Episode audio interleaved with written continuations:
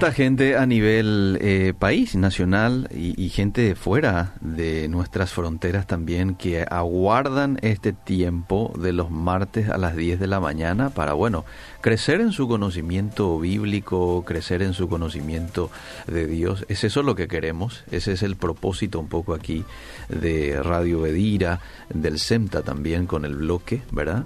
Hemos ya hablado de varios temas que mucha gente este, después lo ha dejado picando, mucha gente después incluso lo ha hablado en otros escenarios, ¿verdad? Siguiendo un poco la línea de lo que aquí se habló.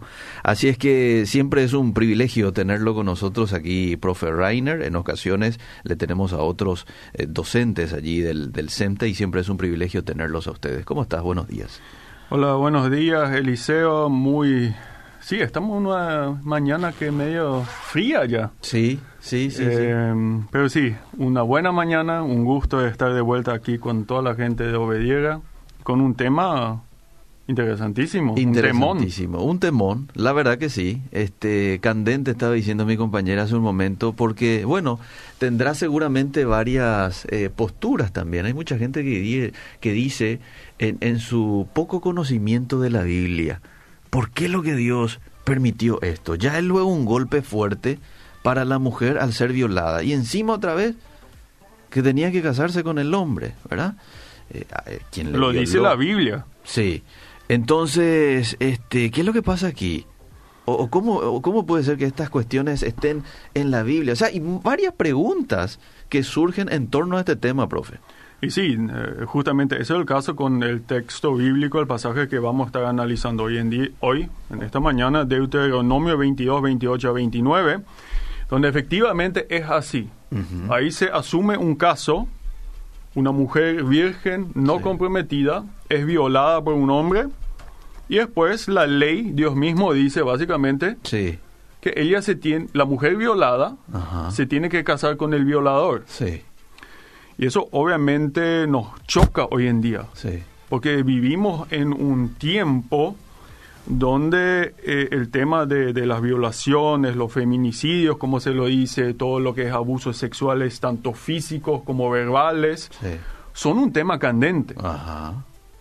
Eh, y están todos estos escándalos sexuales también de la, de la Iglesia Católica. Y a la gente que, que quizás se alegra un poco porque, porque eso pasa en la iglesia católica, le digo nomás que en las iglesias evangélicas eso también ocurre. Tampoco se salva la iglesia evangélica. Eh, muchas veces los casos no son tan mediáticos porque nosotros no tenemos un papa que, mm. que, que atrae toda la atención mediática. Mm. Pero existe lo mismo en, en, nuestros círculos. Mm. Muchos pastores y líderes que abusan de otras mujeres. Mm. Entonces es un problema, eh, es un problema que nos toca. Y lamentablemente muchas veces también eh, en las iglesias evangélicos, evangélicas hemos no tanto protegido a las víctimas de estos acosos, sino a los victimarios, es decir, a los pastores, a los líderes hemos protegido, hemos tratado de absorber las consecuencias más dramáticas de este tema. Y por eso nos choca leer así un mandamiento en la Biblia y nos preguntamos cómo Dios puede mandar esto. Pero antes de seguir, eh, te pido, Eliseo, no sé si podés leer Deuteronomio 22, los versículos 28 a 29. ¿Cómo no? Dice el 28, cuando algún hombre hallare a una joven virgen que no fuere desposada, y la tomare, y se acostare con ella, y fueren descubiertos, entonces el hombre que se acostó con ella dará al padre de la joven cincuenta piezas de plata, y ella será su mujer, por cuanto la humilló. No la podrá despedir en todos sus días. Y bueno, esto parece confirmar todos los preceptos negativos que mm. personas pueden tener de Dios. Que mm. Dios es un sexista, que denigra a las mujeres, mm. que es un machista, un Dios patriarca. Y, fíjense lo que se espera acá de la mujer. Primero, ella es violada. Es decir, sufre un trauma. Y después se le exige que se case con el violador. Es decir, el segundo trauma, porque el resto de sus días, cuando le ve a ese hombre, cuando ese hombre le toca, va a pensar Claro, en lo que ocurrió. claro. Decir, parece que Dios, acá un Dios sádico, Mm, eh, que se goza en el sufrimiento de mujeres. Y nosotros no, hoy en día, con todo lo que está pasando, no entendemos eso. Y quizás mucha- muchos de los oyentes que me están escuchando es- están enfadados con Dios. sí. Y yo digo a esta gente, está bien. Porque obviamente es una injusticia y que la gente reaccione indignada me muestra que sus instintos morales todavía funcionan y está bien. Pero al mismo tiempo, eh, le pido también a la gente que no salte prematuramente a conclusiones. Ok. Porque esto es uno de estos famosos textos difíciles, especialmente muchos de esos tenemos en el Antiguo Testamento, que nos cuestan entender hoy en día. Y tenemos, cuando, cuando nos topamos con, con pasajes como estos, y existen muchos, que, que le chocan a, a la persona moderna de, de nuestros tiempos, debemos respetar tres reglas para interpretar textos como estos. Tres reglas, y eso le quiero explicar a la gente. La primera regla es calmarse. Mm, Estar bien tranquilo sí. Y hacer lo siguiente. Antes de tirar, antes que tires la Biblia sí. a la basura, hacer lo siguiente. Calmate Mm, y tratar de investigar el texto bíblico desde diferentes puntos de vista. Muchas cuestiones se resuelven si nosotros estudiamos bien el texto con, por ejemplo, comentarios bíblicos, con diccionarios, obviamente escuchando este programa. O siguiendo mi cuenta de Facebook. De repente ahí también También. Muy bien. hablo, hablo de temas como este.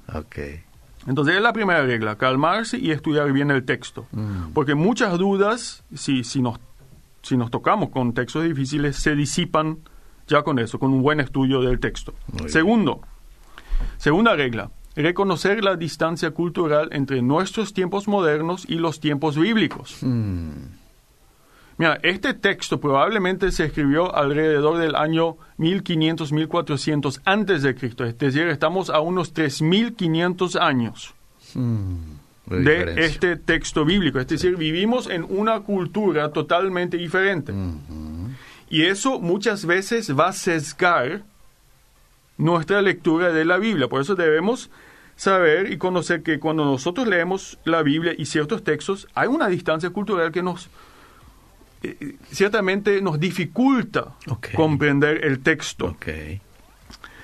Eh, voy a dar un ejemplo y lo que quiero decir es muchas veces simplemente conocer esta distancia cultural y la diferente situación histórica nos ayuda a comprender este texto. También eh, quiero dar un ejemplo breve, si ustedes, si los oyentes leen todo el capítulo 22 de Deuteronomio, ahí en los versículos 13 a 21, se narra un caso de que un hombre quiere deshacerse, quiere divorciarse Mm, de su esposa. La quiere aborrecer, como dice el texto bíblico. ¿Dónde está eso para la gente que quiera Eh, mirar luego? Deuteronomio 22, 13 al 21. Ok. Entonces él la lleva a los ancianos de la ciudad y le dice, bueno, yo pensaba que mi esposa era virgen, Mm, pero había sido no era virgen cuando sus padres me la dieron. Ajá. Y ahora no quiero que sea más mi esposa. Ah, Entonces, ¿qué se debe hacer en estos casos? ah. Según el texto bíblico, los padres de la mujer acusada deben llevarle a los ancianos de la ciudad las ropas de la noche de bodas, porque obviamente si fue virgen, se presume que va a haber sangre ahí, Ok. Porque eh, con el primer acto sexual en muchas ocasiones se rompen el himen de la mujer. Mm, mm, Entonces se presenta esto a los ancianos de la ciudad mm. como muestra de que esta mujer ent- sí entró virgen al matrimonio. Entonces el hombre es obligado a quedarse con esta mujer. Pero si resulta que la mujer no virgen, los hombres de la ciudad tienen que apedrearla, es decir, matarla. mm, Y bueno, obviamente esto si no lo leemos hoy en día nos choca, violentamente nos choca. ¿Cómo van a hacer esto con esa mujer? ¿Y el varón? ¿Y, qué pasó con el varón? ¿Qué pasa con los hombres fornicadores? Sí. ¿Acaso es- no es otro ejemplo de un Dios machista Ah. que discrimina a las mujeres? Sí. Bueno, hay que ver la distancia cultural aquí. primero, en otras ocasiones, cuando los hombres come- cometen actos fornicarios, también son matados. Mm, Es decir, las mismas reglas acá se aplican a los hombres. ok. Y esta mujer, esta mujer digo, este texto Mm, no quiere discriminar a la mujer, la quiere proteger de acusaciones falsas. mm, ok. Porque acá hay todo un proceso judicial Ajá. para que el hombre después, no sé, supongamos que estuvo casado dos meses y dice, bueno, ya, ya quiero otra mujer. No me gusta más esa. Ah, No, no, demasiado me critica. Voy a decir nomás que no, no, no entró virgen ni me hago ella. ah, ajá, ok. Es decir, esta, este texto no quiere discriminar a la mujer. Mm, La quiere Es- amparar. Sí, quiere protegerle Ujú, de un contexto muy machista y patriarcal. Ok. Debemos saber que estos textos bíblicos hablan a una cultura profundamente pecaminosa y machista que denigraba a la mujer. Mm, Eso sabemos de los otros pueblos y también eh, era el caso del pueblo judío. Lo que Dios trata de hacer es, en medio de este contexto pecaminoso, proteger a la mujer que está siendo acusada falsamente. mm, ok. Entonces, conociendo esta distancia cultural, comprendemos el texto. Y es todo lo contrario, no es discriminar a la mujer, sino es proteger a la mujer. Ok. Entonces, primera regla es estudiar bien el texto. Segunda regla es conocer la distancia cultural. Tercera regla, Mm, no imponer nuestra cultura moderna al texto bíblico. ok. Decir, mucha gente lee la Biblia y piensa, ay, qué escandaloso, ¿cómo puede ser esto? Eh, eh, con esto me encuentro mucho con, con personas con un trasfondo ateo. Eh, dicen, por ejemplo, ¿por qué, ¿por qué los creyentes hoy en día toman la Biblia como, como su guía para la vida si hoy en día estamos, ya estamos mucho más avanzados? Mm, Lo que pasa en estos casos es que se toma, esta persona toma la cultura actual moderna en que esta persona creció como parámetro. ok. Y dice, nosotros hoy en día estamos, llegamos al objetivo del desarrollo cultural, somos, estamos supremos. Mm, Y se impone esto a la Biblia. ok.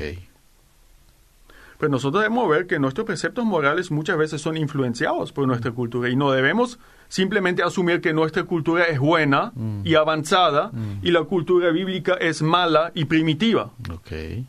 Eso se llama imperialismo cultural. Ok. Eso hicieron, por ejemplo, los españoles cuando vinieron a América Latina. Dijeron, bueno, nuestra cultura española católica es buena y la, la de los pueblos nativos no. Y terminó en un desastre. Mm, Eso hicieron los europeos blancos cuando llegaron a África y Asia. Fue un desastre total. Se impuso la cultura europea y se destruyeron culturas enteras. Pues Es una actitud muy peligrosa decir que nosotros hoy en día somos buenos y avanzados y esa gente es muy primitiva. ujú, ujú.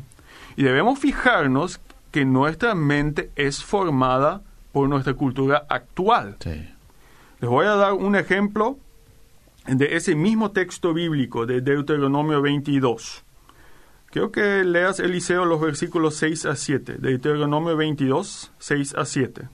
Cuando encuentres por el camino algún nido de ave, en cualquier árbol o sobre la tierra, con pollos o huevos, y la madre echada sobre los pollos o sobre los huevos, no tomarás la madre con los hijos. Dejarás ir a la madre y tomarás los pollos para ti, para que te vaya bien y prolongues tus días. Esto es una de las primeras leyes ambientales del mundo. Hmm, Por ejemplo, acá se- lo que se dice es, tenés que manejar cuidadosamente el medio ambiente. hmm, Puedes comerte los pollitos, pero no a la madre, porque es obvio, para que se pueda, que, para que se pueda regenerar la población de pájaros. ajá, Obviamente, hoy en, hoy en día vivimos en una cultura que aprecia el medio ambiente y esto nos parece muy progresivo. sí, Qué bien la Biblia. ajá, Pero fíjate, mi abuelo en el Chaco, uno de los pioneros menonitas que, bueno, cuando todo era una jungla verde, entraron ahí, mm, él nunca pudo desarrollar una conciencia ambiental muy fuerte. mm, Cuando yo le hablé para él, el Chaco era el enemigo, mm, porque apeligraba la vida. ujú, Porque él no experimentó el Chaco como una belleza natural en sí misma. No, el Chaco mataba. Obviamente quería que se cuide el Chaco, el bosque, pero bien ordenadito por el ser humano, eh, sacar parte del bosque para hacer plan, para poner pastizales, tajamar y eso. No un Chaco así jungla sin, sin cierta domesticación. Okay. Es decir, ahí vemos, y esto mi, mi, abuelo todavía vive, es decir, ahí vemos cómo en algunos años nuestra perce percepción puede cambiar. Uh -huh. Eh, otro ejemplo, quiero que eh, leas el versículo 11 del mismo capítulo. Deuteronomio 22, el versículo 11. No vestirás ropa de lana y lino juntamente. Y bueno, eh, mucha gente hoy en día, por nuestra cultura individualista, quizás se pregunte, ¿por qué Dios se mete en mis decisiones de moda? Eh. Porque yo quiero decir eso si me pongo un jeans y una camisa a la mañana, porque Mm. Dios se va a meter en eso. Mm. Es un asunto privado. Ujú. Pero quizá una, una persona de un trasfondo musulmán, que, eh, creyente de un trasfondo musulmán, dice, claro que sí, Dios me va a poner las reglas de cómo me tengo que vestir, Mm. porque creció así. Ok. Y él quizás se preguntará por qué estos creyentes occidentales y de América Latina creen que la manera de cómo se viste no es asunto de Dios. Mm. Qué Bueno, interesante. Bueno, en fin, eh, creo que la gente comprenda nomás que, que nuestro entorno cultural va a definir muchísimo de cómo percibimos el texto bíblico. Ok. Y debemos cuidarnos muchísimo de imponer nuestra cultura al texto bíblico. Ok. Yo debo ir a la cultura del momento en el Del que se escribió ese texto. Del momento. Ok.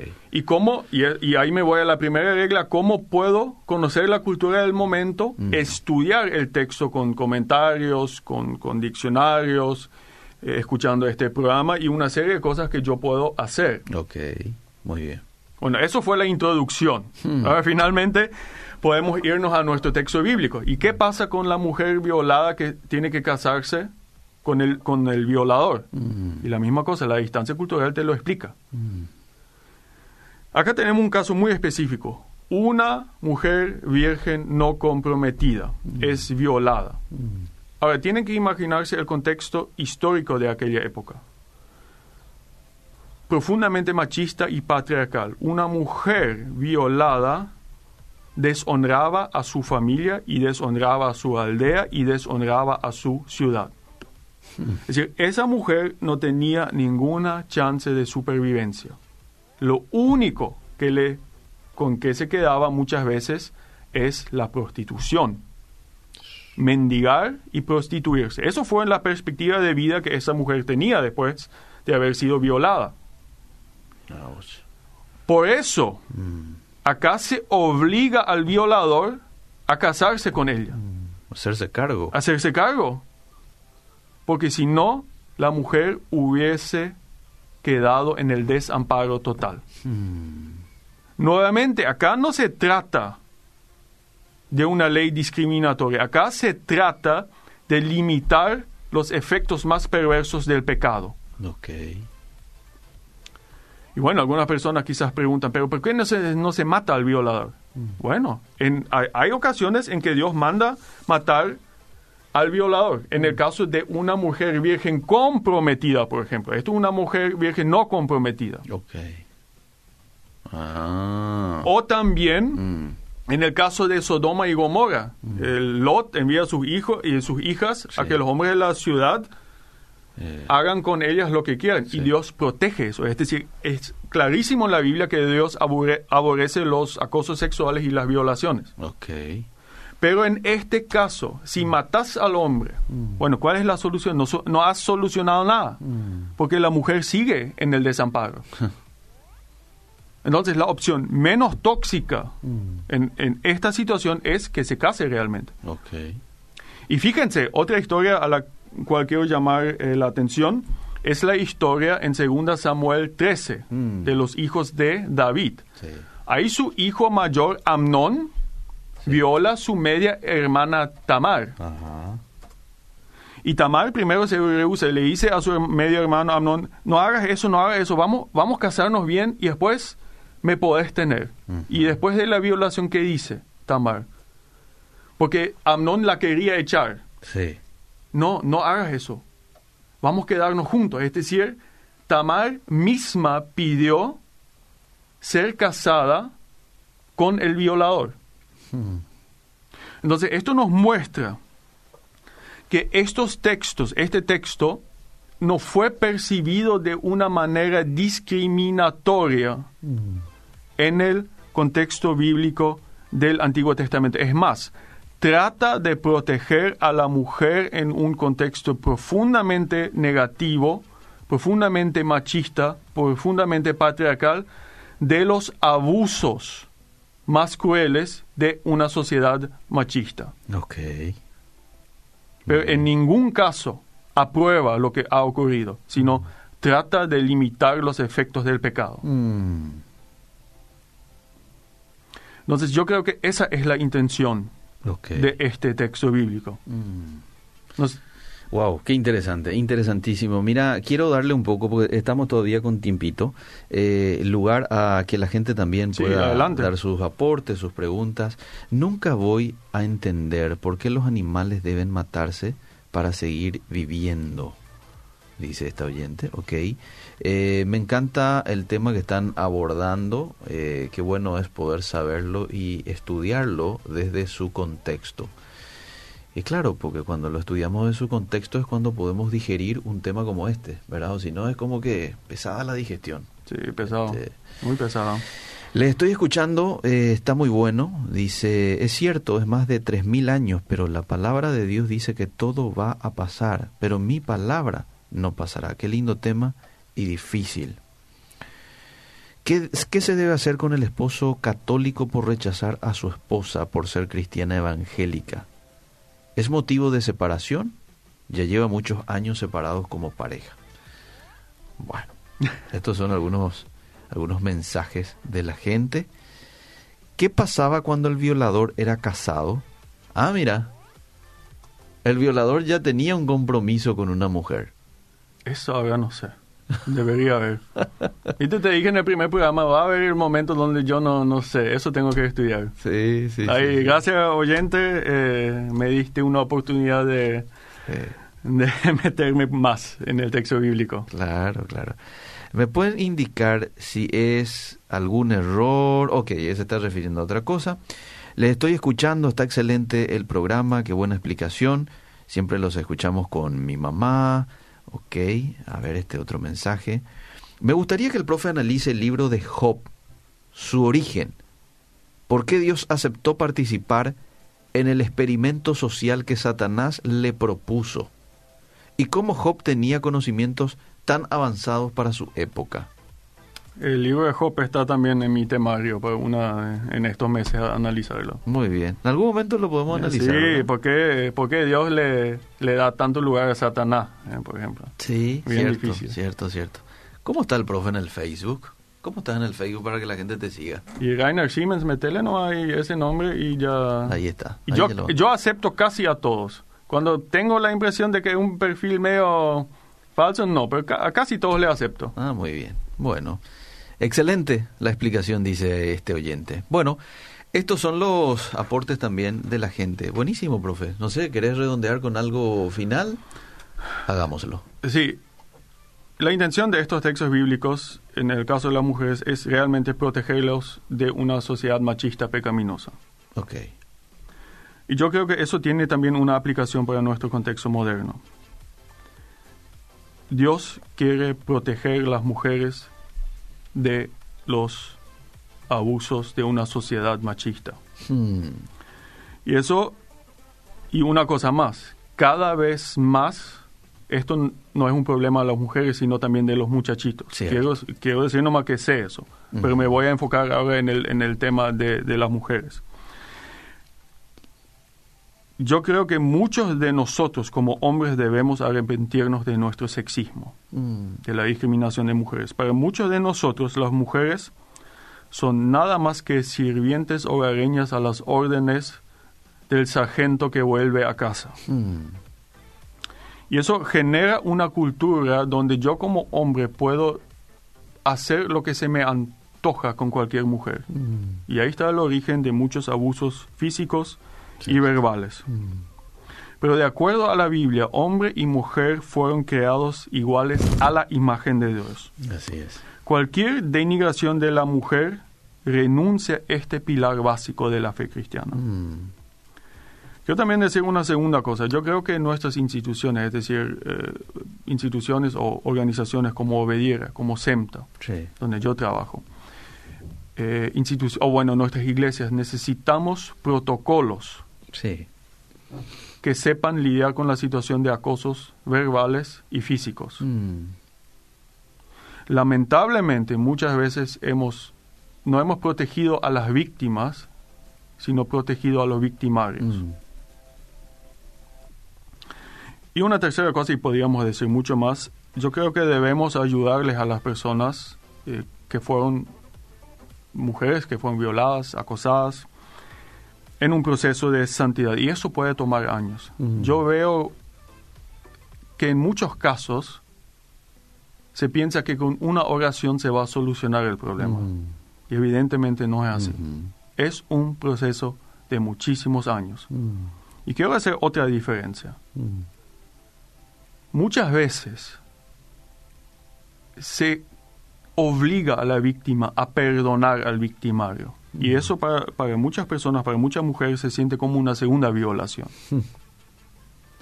Sí, yo creo que en su debido momento se debe llegar a eso, pero eso no, no se debe presionar a la persona con eso. Es un proceso otra vez. Es un proceso de muchos años Ajá. donde la persona, la víctima, necesita una comunidad que le ama y que le sustenta. Ujú, Y una diferencia más, perdonar no significa olvidarse. mm, Mucha gente eh, dice, bueno, ¿por qué no te olvidas? Ya has perdonado. No. Perdonar significa que el odio no me va a comer día tras día, pero la cicatriz sí se va a quedar. Y esa cicatriz voy a ver. mm, Y de vez en cuando esa cicatriz también va a doler. mm, Podríamos, creo que po- podríamos decir mucho más. Creo que lo voy a dejar así. Y no sé si hay más eh, mensajes todavía de la gente. Que Sí. si no envían tema, no. Si otras personas tienen preguntas. Eh, tenemos un dos minutos todavía y te leo algunos mensajes. ¿Qué pasaría con la mujer que no sangraba, profe, en su primera relación? Ya que no todos sangran. Si por ese medio se va a comprobar su virginidad, bueno, Esa pregunta también me hice porque sé que no todas las mujeres sang- eh, sangran, pero no sé, no sé la respuesta a eso. muy bien. La Biblia no toca ese caso. Mm, bueno, Pero nuevamente acá se enfatiza más en esa clase de hombres que se quieren deshacer de su mujer por cualquier razón. mm. ok. ¿No es rencor no olvidar? No, absolutamente. No, no, no es rencor. Mm, Rencor significa que yo me dejo dominar esto día tras día. Realmente, recordarse en un sentido sanado significa que eso pasó y que yo sé manejar esa situación. Mm. Acá esta oyente medio que no está de acuerdo con usted en lo que dijo de que si una persona eh, perdona, no necesariamente eso significa de que ya no le va a doler en ciertas ocasiones. Eso fue lo que dijo en algún momento. Dice, claro que la cicatriz va a doler porque no perdonó. Jesús tuvo herida y ya no le dolió porque nos perdonó, dice. Mm, Bueno. No, no, Hebreos, por ejemplo, claramente dice que cada vez que nosotros pecamos le duele a Jesús. Hmm, Yo, yo, yo, a mí, yo me encuentro mucho con esto en, en nuestro contexto, que perdonar significa olvidar. Yo creo que eso es falso. mm, y pone una presión demasiado alto, alta en persona. Y lo que pasa es, te van a decir que se olvidan, que no piensan más en eso, pero porque nunca sanó la herida Sí. propiamente, Sí. sigue el rencor en su corazón. sí, sí.